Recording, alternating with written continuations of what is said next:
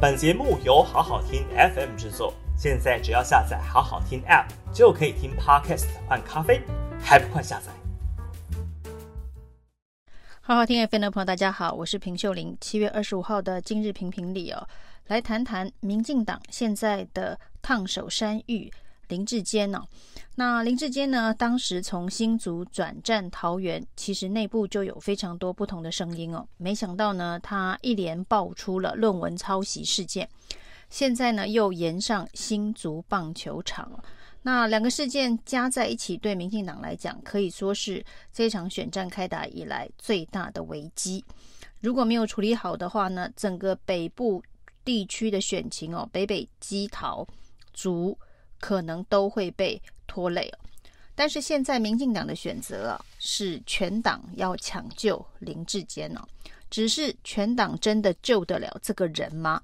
这才是一个大问题哦。有人笑称哦，这个是一尸两命哦，就是林志坚的论文以及棒球可能会造成桃园跟新竹的双输。那桃园新竹双输之外呢，如果这一个超级核弹的引爆够大，那有人认为说论文案在台大的审定委员会的结果出炉之后，如果对林志坚不利的话，那这一场讨厌民进党的风潮会再起哦，那外选情外溢的效果可能会成为很强的飓风。那新竹棒球场这个案件呢，比较局限在桃园跟新竹两个地方哦。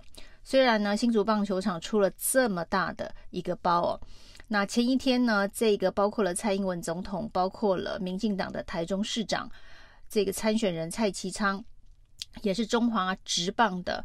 会长，那还有林志坚，还有沈慧虹啊，那大家呢可以说是用非常高规格的告诉大家说，新竹做到了。那新竹棒球场已经被视为林志坚这个两任市长任内啊最重要的政绩。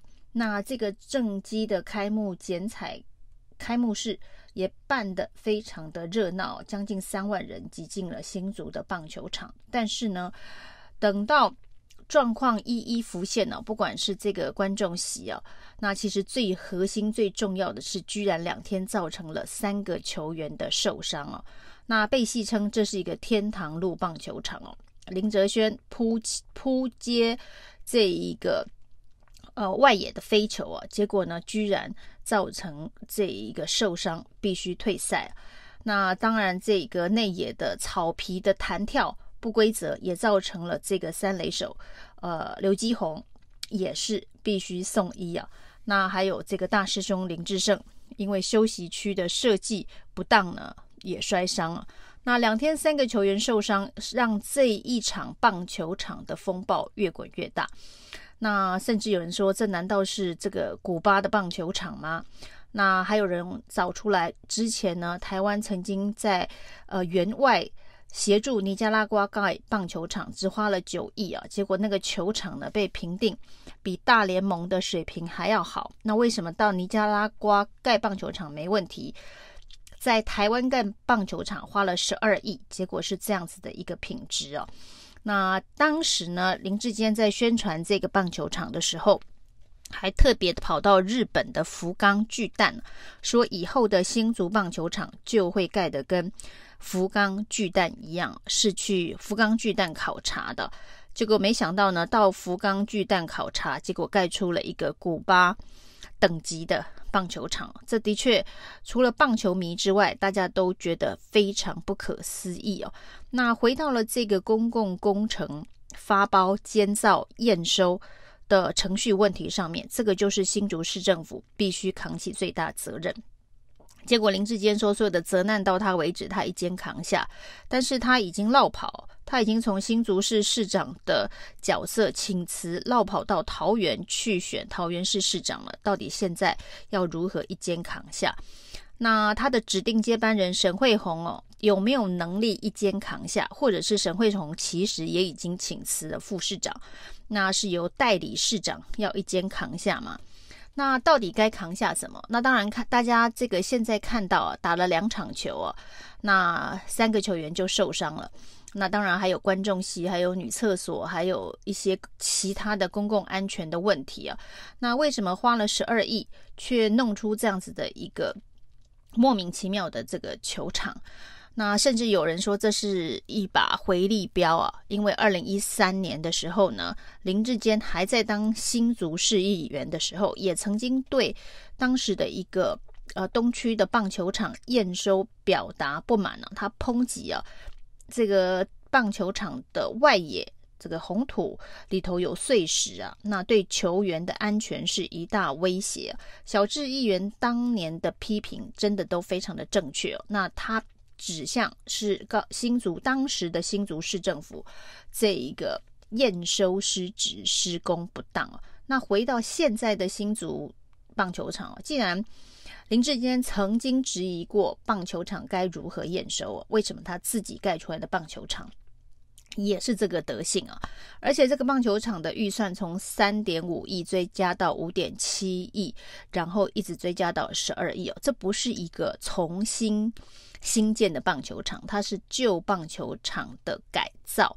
那据说啊，现在说这个花最多钱，是因为重新挖了这个地下停车场，所以才会一直追加预算到十二亿。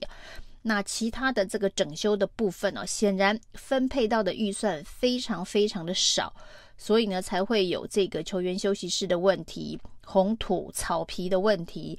就是呢，整个新竹棒球场的核心花最多预算的，居然是它的地下停车场，而不是地面上面要打球的、要看球的，呃的安全。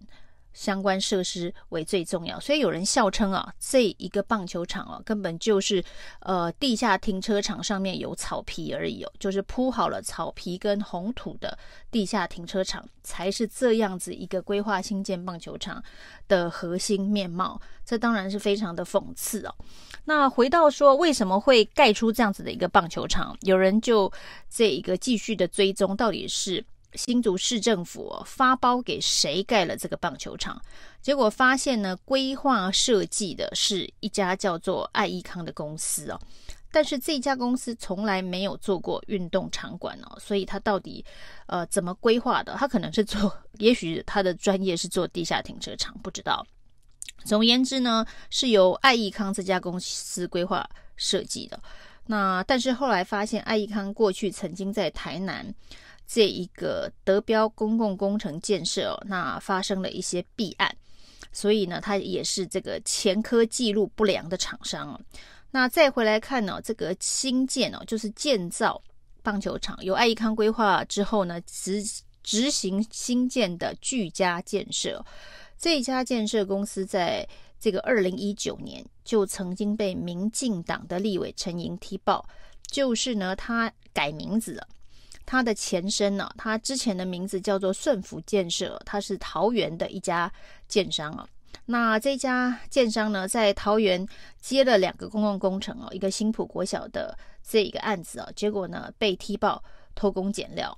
另外呢，接了桃园大溪高中的案子哦，结果呢在新建制造过程当中，因为工安的疏失，造成了五名工人的死亡。哦，这应该算是在公共建设。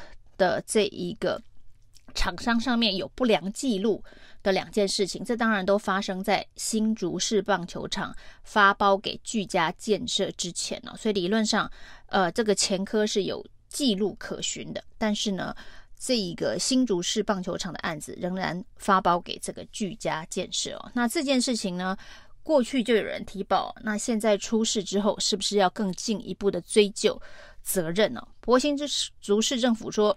这两家厂商都是符合资格的，那招标过程完全没有问题哦。那民进党政府呢，所谓的符合资格这件事情，真的还蛮离一般人常识认知很远。之前呢，在这个快筛采购案的时候，这个曾经做过黑心口罩商的呃小吃店就被认为说资格符合哦。那另外呢，卖印表机的。而且也有是有不良前科的这个相关的业者，那他也被认为资格符合。